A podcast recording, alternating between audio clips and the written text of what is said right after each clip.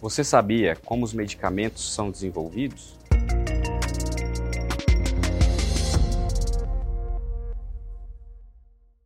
Eu sou Murilo Vieira, sou médico veterinário, imunologista e estou aqui para contar um pouquinho sobre esse processo hoje. Bom, para que um medicamento chegue na farmácia, são aproximadamente 14 anos. Durante todo esse tempo de estudo, utilizamos uma ferramenta fundamental que são os animais de laboratório, os modelos experimentais. Nos últimos anos, tenho me dedicado a estudar e a desenvolver esses modelos experimentais. É imprescindível a utilização de animais para que nós possamos ter saúde, tanto para os animais quanto para os humanos. Então, toda vez que formos na farmácia, vocês podem ter certeza que aquilo que você está adquirindo tem segurança e pode né, estar contribuindo para a melhoria da sua vida. Para isso, muitos e muitos animais estiveram presentes durante todos os estudos.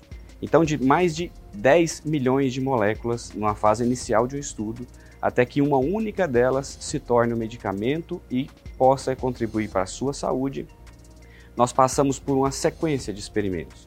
E durante essa sequência de experimentos, os animais de laboratório, sobretudo os roedores, né, os ratos, os camundongos, participam de forma fundamental para que isso aconteça.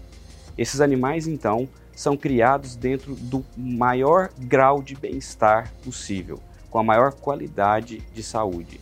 Para isso existe uma ciência que nós chamamos de ciência animais de laboratório, que é aquela que consegue, por exemplo, manipular um animal geneticamente para que ele possa responder uma pergunta experimental. É isso que nós temos feito nos últimos anos.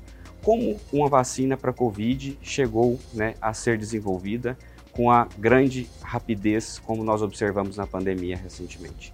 Nós sabemos que um camundongo não se infecta com o vírus da Covid, mas esses cientistas da nossa área trabalham geneticamente esse animal para que ele passe a ser um animal humanizado, um animal que tenha um receptor semelhante ao do humano e possa então servir como modelo de infecção e assim as vacinas e os medicamentos serem desenvolvidos. Então é sobre isso que nós temos nos dedicado nos últimos anos no Laboratório de Biotecnologia em Modelos Experimentais aqui no campus Moarama.